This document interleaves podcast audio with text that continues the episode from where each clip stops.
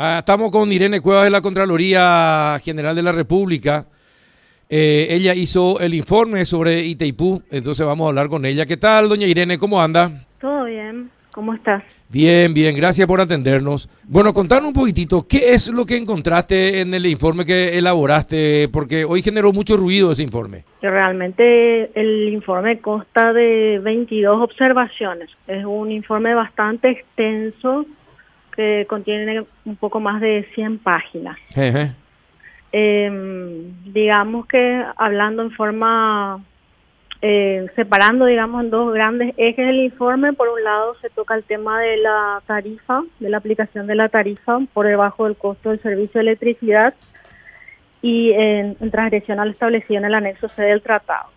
Y las consecuencias que, que eso generó a nivel de tarifa y posteriormente a nivel del aumento de la deuda de, de Itaipú con Electrobras. ¿Y, y, cómo, a ver, eh, por qué se fue generando mayor deuda y de qué manera influyó la, eh, ese, el tema de la tarifa influyó en la deuda, en el aumento de la deuda? Lo que pasa es que el, el, el anexo se establece que el costo de servicio de electricidad tiene que estar compuesto, entre otros componentes, por el, el monto para amortizar la deuda y además el monto para eh, pagar las cargas financieras de los préstamos asumidos. Eh, entre otros, ¿verdad? Entonces, una vez que la, la tarifa no aplicada no cubre todos esos costos, entonces es ahí donde se genera el aumento de la deuda, porque el tratado establece precisamente que el costo del servicio de electricidad tiene que ser igual a los ingresos, o sea, siempre tiene que haber un punto de equilibrio. Desde el momento que esa tarifa es por debajo del costo, se produce el desequilibrio y entonces comienzan a generarse las deudas impagas, ¿verdad? Ah, ah, ah, ah, ah, ah. bueno. Ahora, eh, ¿y hay algún eh, alguna norma que se viola con todo con, con todo eso que, que estás contando, doña Irene? Sí, sí, se, se viola el, el, artículo 4 del, del anexo C y también el ítem 3, que expresamente define cómo tiene que estar compuesto el costo del servicio de electricidad, que es lo que te estaba comentando anteriormente. Ajá. Y el artículo 4 es el que define, o sea, establece de que el costo del servicio de electricidad debe ser igual al, a, la, a la venta de energía eléctrica. ¿Y en qué tipo de hecho punible incurrieron entonces los directores paraguayos y Itaipú? Y desde el momento que eh, se determinó una tarifa que es la que permitía el equilibrio, que es, eh, se hizo un estudio tarifario en el 86 y se determinó que la tarifa que permitía el equilibrio era de 17,10 como eh, no se aplicó esa y se aplicó, por decirte, en forma, eh, o sea, durante varios años 10, eh, la tarifa fue de 10 dólares por kilowatt, entonces ahí es donde se produce la transgresión, porque habiéndose determinado la tarifa que correspondía, ellos igual a pedido de las autoridades brasileñas que en ese momento estaban pasando por problemas económicos, decidieron igualmente aplicar una tarifa inferior, o sea que en clara transgresión al tratado. Ah, ¿y desde cuántos años se venía transgrediendo el tratado en cuanto a la fijación de las tarifas? Desde 1985 a 1997. Son 12 años, 13 años contando el 85. Sí, en 1984 se operó a prueba en TEPU cuando comenzó a funcionar. Y en 1985 se aplicó una tarifa provisoria y eh, a partir de ahí, o sea que desde el inicio, digamos que no se aplicó la tarifa que, que correspondía y la, es la que permitía, digamos, pagar las deudas en tiempo y forma. Y el acreedor financiero siempre fue Electrobras el principal acreedor. ¿Y cuánto fue la diferencia, la diferencia en contra del, del país en ese sentido, en esos 13 años? el monto es de 1.700 millones eh, digamos que redondeando lo que Itaipú dejó de percibir durante ese tiempo por aplicar la tarifa, digamos, como te había dicho, por debajo del costo del servicio de electricidad. Y teniendo en cuenta la cantidad de potencia que cada uno lleva entre ANDE y Electrobras, ANDE lleva el 3% y Electrobras el 97%.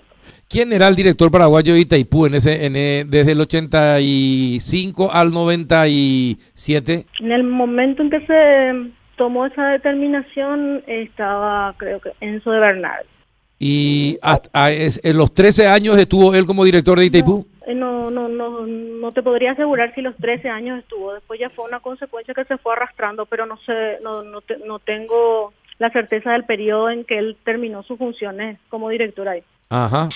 ¿Y no, eh, y no recuerda quiénes eran los consejeros que eh, acompañaron esa decisión por pedido de los brasileros? No, los nombres no. Lo que sí eh, puedo decir es de que, o sea, de acuerdo a lo que se lee en las actas de aquel entonces, es que el pedido vino de las autoridades brasileñas y que la, eh, o sea, los representantes brasileños y los representantes paraguayos, digamos que... Acordaron. Eh, sí, o sea, estuvieron de acuerdo con esa propuesta y lo que nosotros justamente hablamos en el informe es que en lugar de haber transgredido el tratado, bien se le podría haber opuesto la financiación de esa porción de la tarifa que no estaban en condiciones de pagar como ocurrió en algún momento con la ANDE entre el 2000 y 2001, que sí, a raíz de que no podía cumplir su, su, el pago de sus facturas por la compra de energía eléctrica, se le financió la se le financió su, su deuda impaga y se le cobró una tasa del 12% anual. ahora, ahora, doña Irene, ¿y cuál sería el hecho punible según su informe? Y el hecho punible de todo punto de vista es la transgresión del tratado. Del tratado, así luego, es una transgresión del tratado. Sí, del anexo C particularmente, porque es ahí donde se establecen las bases financieras. ¿Y esos esos hechos eh, prescriben o no? Y a nivel a nivel jurídico siempre existe la, la prescripción, ¿verdad? Solo que eh, nosotros lo que planteamos es eh, las consecuencias de todo esa de toda esa operativa en el tiempo, ¿verdad? Además, esos anexos nunca fueron modificados, ¿verdad? no, justamente el anexo C es el que se tiene que renegociar ahora. O sea, no renegociar, establece el tratado que su revisión debe hacerse eh, en el 2023. Sí, efectivamente, es decir que no no no se modificó entonces. No se puede hacer, no. Ajá. Bueno, eh, eh, ¿usted es abogada? No, yo soy licenciada en contabilidad. Licenciada en contabilidad. Bueno, Rafa, desde el punto de vista, a ver, ¿tenés alguna consulta y eh, después te iba a hacer alguna, o, yo te iba a hacer a vos personalmente otras, pero ¿tenés alguna consulta para doña Irene? No, Carlos, eh, muy, muy claro, muy clara la explicación. Bueno, ahora que... Yo quiero preguntarle... Sí, preguntarle, a ver. Si esto sirve, todo este informe, para guardar, entregar a las autoridades, al gobierno nacional, y decir lo que tiene que empezar a hacer para el 2023, para esta negociación del tratado del anexo C? O sea, nosotros hacemos, eh, emitimos un informe, digamos, técnico en base a documentos y evidencias y a un proceso de auditoría, ¿verdad? Eso obviamente se pone a disposición de, las de las autoridades, ¿verdad? Y ellos eh, son los que toman las decisiones sobre el curso a seguir conforme a eso. Porque según el Contralor, Paraguay no le debe nada a Brasil. En realidad ella hizo el informe, Adela. El, el, el, Contralor, el Contralor si habló, habló en base al informe que Irene presentó. Exacto, por eso. Y él sacó su conclusión que así como está este informe con 100 hojas, no le debe nada Paraguay a Brasil, que es lo que están reclamando y quieren más. Claro, o sea, nosotros lo que analizamos en este informe es el saldo de la deuda propiamente desde su inicio hasta, digamos, la actualidad. Y en ese contexto, digamos que no surge una deuda de, de, Paraguay al Brasil. Ok. análisis que nosotros hacemos y en base que también, teniendo en cuenta la cantidad de años que se auditan, también los procesos de auditoría se hacen en base a una muestra seleccionada, ¿verdad? con énfasis obviamente en lo que tiene que ver con el, con el saldo de la deuda propiamente de ITEP. Permítame que le diga que Enzo de Bernardi estuvo hasta 1989, desde 1974. Fidencio Juan Tardío estuvo hasta 1991. Para tener nada más conocimiento, porque estábamos mencionando recién con Carlos ¿Quiénes eran los directores en esa época, a partir del 84, 85, 99? Sigue Salvador Oscar Gulino, que estuvo del 91 al 93. Miguel Luciano Jiménez, de, de, 1993 a 2001. Bueno, hasta Federico Antonio Sayas mm. Hasta el 2002. Jorge Ayala Cunzle hasta el 2003. Víctor Luis Bernal hasta el 2008 y Ramón Romero Roa fue el último hasta el 2008 también, un rato nada más. Sí, entiendo, no tengo en mente la, secuencia de las autoridades, pero Sí, está bien. ¿Y cuál es el porcentaje de la muestra de la auditoría que eh, realizaron, doña Irene? Y teniendo en cuenta que son más de 20 años, eh, eh, digamos que fue enfocado a los digamos que a los hitos más importantes en cuanto a las decisiones que fueron tomadas en ese lapso de tiempo. Porque hay decisiones o hay momentos en la historia de la deuda, ¿verdad?, que marcaron significativamente, digamos, el, el desenvolvimiento, digamos, de esa deuda impaga, ¿verdad? Entonces está, digamos, enfocado en eso. Y, dígame, desde, pero se volvió a regularizar después la situación desde el 95 para adelante.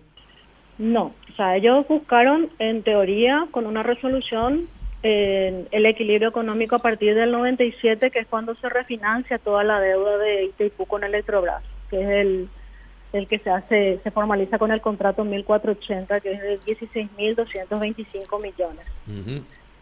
Pero el equilibrio no se logra porque a partir de ahí otra vez ese mismo préstamo vuelve a ser refinanciado. Que todo eso se expone justamente en el en el en el informe, en el informe de auditoría. Bueno, ¿y cuál eh, ahora eh, qué es lo que se puede hacer a partir de ahora, doña Irene? Eh, ¿Esto de qué manera va a servir para la, renegociación de ese anexo C?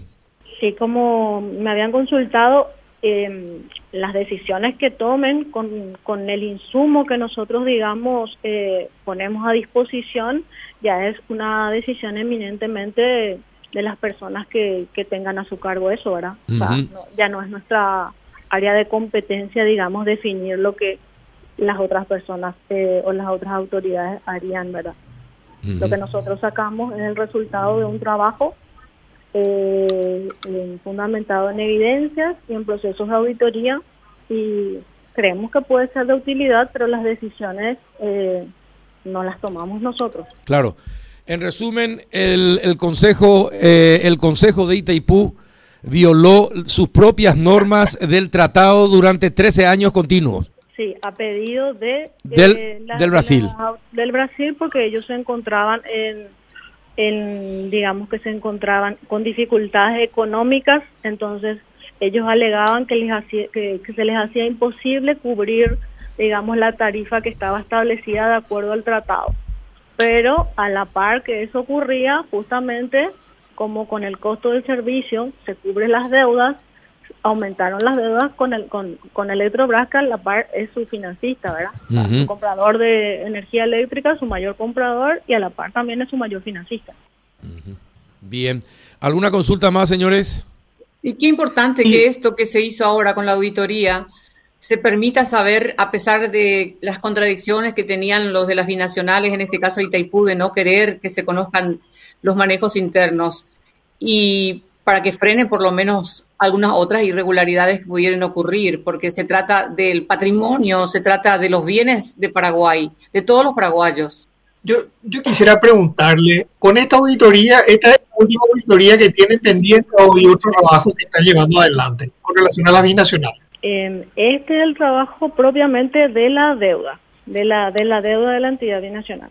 O sea, eh, la Contraloría está con otros trabajos eh, digamos que se estarían iniciando con la nueva ley que, salió, ¿verdad? Pero este es el trabajo que, eh, que se concluye también después de, más de 12 años porque esto se inició en el 2009 y a raíz de la falta de documentación o de la falta de provisión de documentos no se pudo dar continuidad hasta este momento, ¿verdad? Que afortunadamente pudimos acceder a, a muchos documentos que nos permitieron llegar a este informe.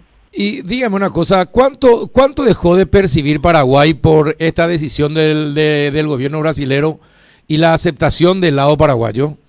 Em, en el tiempo se expone en el, en el informe porque son lapsos, eh, digamos que de 1985 a 1997 la tarifa es por debajo del costo. Sí. Como, algo así como 900 millones es lo que... Eh, eh, digamos que teniendo en cuenta lo que pagó de más, porque a partir del 97 la tarifa sube más del 17,10%, llega a 22,60 actualmente. Eso ocurre porque ya con esa tarifa de 17,10 que se tenía que mantener constante para mantener el equilibrio, ya no se podía compensar todo el aumento de la deuda. Entonces en el informe se expone justamente cuáles son las variaciones entre el primer periodo que se aplicó por debajo de la tarifa y en el siguiente periodo, desde el 1998 al 2020, en que se aplicó, digamos, eh, una tarifa superior, ¿verdad? Y eh, digamos que haciendo un cálculo entre ambos eh, periodos de tiempo, sale como una como 980 millones, digamos, que, que, que la ANDE pagó de más, por decir así, teniendo como punto de partida el estudio tarifario del 86. Y según ese estudio, esta auditoría, ¿cuándo se habría saldado la deuda? Eh, nosotros planteamos eh, dos hipótesis, eh, digamos que, eh, que guardan relación con la con el tema de cómo a la ANDE se le financió sus facturas vencidas entonces nosotros lo que proponemos, por decir así, es cuánto le hubiera salido ¿verdad? a Electrobras el, financiamiento también de esa porción de la tarifa con los intereses acumulados, digamos, y una evolución en el tiempo, como una proyección. Y eso en el tiempo, la porción de la tarifa más los intereses acumulados, en lo que Electrobras, digamos, le debería a ITPU son como 59 mil millones. Pero, y entonces en base a ese cálculo es que nosotros decimos que si esa financiación se hubiese dado, entonces la deuda podría ya estar cancelada mucho tiempo antes, ¿verdad? Sí, sí, sí, sí. O en el 2014 o en el 2016. Sí. Mm. Sí. Mm, Hay muchas variables que intervienen para poder hacer, para poder analizar esa hipótesis. Bueno, y en contrapartida a lo que hizo eh, lo que hizo Electrobras, la eh, por, cuánto tiempo se le benefició con la misma situación a la ANDE? ¿Un año? ¿Con cuál situación? Y usted dijo que la ANDE también en algún momento dado tuvo la misma situación y también eh, pidió que se le paguen sus deudas y compañía una tarifa usando la tarifa más baja. No, no, no, no es así. lo que le digo es de que cuando la ANDE no estaba en condiciones de pagar sus facturas vencidas, que fue entre el 2000 y 2001. Exacto. Y Taipú lo que hizo fue financiarle sus facturas impagas. Ajá. Y para financiarle le aplicó una tasa del 12% anual. En contrapartida, tiempo atrás, lo que pasó con Electrobras es que ellos pidieron la reducción, por decir así, de la tarifa o dijeron que estaban imposibilitados de pagar. De pagar, claro. y de 17 el tratado. Y de 17 cuánto cuánto le fijaron el precio a Electrobras? La tarifa se cobró siempre la misma, porque la tarifa se define y la tarifa se cobra la misma a Ando y Electrobras. No hay una variación en la tarifa aplicada, digamos, para uno y para otro. Sí. la diferencia se nota en la compra de la potencia, ¿verdad? Claro. La potencia que uno adquiere, ¿verdad? Claro, claro. Directora, y si ellos estaban imposibilitados en pagar, como usted dice, transgrede el tratado, eh, entonces ahí es, se está reconociendo que ellos tienen una deuda con Paraguay o fue pagando atrasadamente, de alguna forma era un perjuicio porque eh, los, intereses de Paraguay no, no beneficiaban a la nación, ¿verdad? Al bolsillo de la ANDE o, de la Itaipú. Sí, claramente ellos ellos transgreden el, el, o sea que se transgrede con esa aplicación por debajo del costo se transgrede no, no, usted no estaba aplicando algo justo cuando se cortó la, comunicación. Lo de la aplicación, que la tarifa es la misma que se aplica a la ANDE y a Electrobras. Más que se define la tarifa, es la misma que se le aplica eh, a ambos, ¿verdad? Y Taipú, a ver, y, eh, ANDE y Electrobras eh, pagan por la potencia contratada. y, y, si, y si la potencia contratada por Brasil durante muchos años era 92%. ¿Eh, ¿Pagaba ese 92% o no? Sí, 97% realmente. 97%. Sí. Ajá. Eh, ahora, ¿y ellos le vendían y a qué precio vendían ellos su energía? Eh, esa ya es de consumo a nivel regional de ellos, el precio al que ellos venden, digamos, en el, en el Brasil. Como que nosotros tenemos también la tarifa, digamos, que la ANDE nos vende a nosotros. O sea, ya digamos que es de, ya ellos tienen, digamos, independencia ya sobre esa parte del de, lo, de la digamos que del precio que ellos le cobran a sus a sus clientes, ¿verdad? Exacto. O sea, ya es digamos algo independiente al funcionamiento de, de Itaipú, ya no está regulado por Itaipú. Ahora, dígame una cosa, doña Irene, ¿este documento van a enviar al Ministerio Público? Doña Irene. Directora. Sí, sí. ¿Este informe van a enviar al Ministerio Público? en primera instancia estamos, eh, o sea, remitimos a la, a la entidad, ¿verdad? Porque esto también ya es de, como habían preguntado, es también de un periodo bastante anterior, ¿verdad? o sea, las consecuencias sí se arrastran hasta hoy día, pero el origen, digamos, que se dio entre el 85, eh, o sea, desde el inicio del funcionamiento de la, de la central hidroeléctrica, ¿verdad? Ahí habría que ver la, la pertinencia de, de si eso a esta altura puede ser remitido o corresponde ser remitido al Ministerio Público. Bueno, eh, ¿alguna otra consulta? No, y si falta realizar algún otro trabajo más, porque ustedes hicieron hasta 1996 y en el 2009 comenzaron con esta auditoría. Si mal no estoy entendiendo mal. Eh, una aclaración también que, que, quería hacerle es de que nosotros eh, no, no, abordamos un análisis, digamos que sobre la punibilidad de los hechos, ¿verdad? O sea, en el sentido de que hablamos eh, de, la, de la transgresión eh, claramente del tratado y de las consecuencias de eso, pero nos remontamos justamente al inicio de esa transgresión que data del año 19, 1985, ¿verdad? Entonces, ahí es donde habría que ver el tema de la, de la prescripción o no, o entraría en otro análisis, digamos. Ahora, pero en resumen, si, si a ver, si tuviera que haber responsable de la violación del propio, de lo que establece el tratado, ¿quiénes serían los violadores? El, el, ¿Los directores brasileños y paraguayos o, todos los, o los dos consejos? Y, los que formaban parte del consejo en el momento en que se tomaron esas decisiones. Esas decisiones porque el Consejo está integrado por, por ambas partes. Entonces, eh, no es solo responsabilidad de, por decir así, del Brasil, sino que también de los representantes, de los representantes paraguayos. De, hacer, de, haber aceptado esa situación y no ellos mismos haber propuesto justamente financiarles o compensar sus deudas con, con, la, con las deudas que también Itaipú tenía con ellos, porque también se podría proceder simplemente a una compensación. Sí. Y no, no optar por transgredir el tratado. Tenían varias opciones que podían haber que podían haber, digamos, eh, propuesto y no, no ir, digamos, a, directamente a optar por la transgresión del tratado, que es lo que realmente hicieron. Y sí, este es un tema muy interesante porque fíjese que como miembro del directorio está siempre el presidente de la ANDE.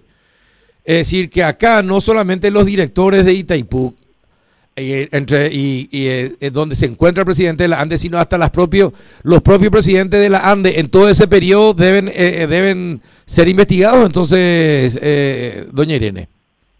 O sea, claramente todos los que componían el consejo, el consejo, sí, todos los representantes tienen el mismo grado, digamos, de responsabilidad. de responsabilidad. Entre ellos, los propios presidentes de la ANDE que forman parte directamente del consejo, del consejo de la ANDE, de la ITIPU. Sí, como esté, como haya estado compuesto en ese momento y que hayan tomado esas decisiones, todos son solidariamente responsables de las decisiones que tomaron en ese momento. Qué bueno, vamos a divertirnos buscando quiénes eran los presidentes de la ANDE en ese, en ese periodo.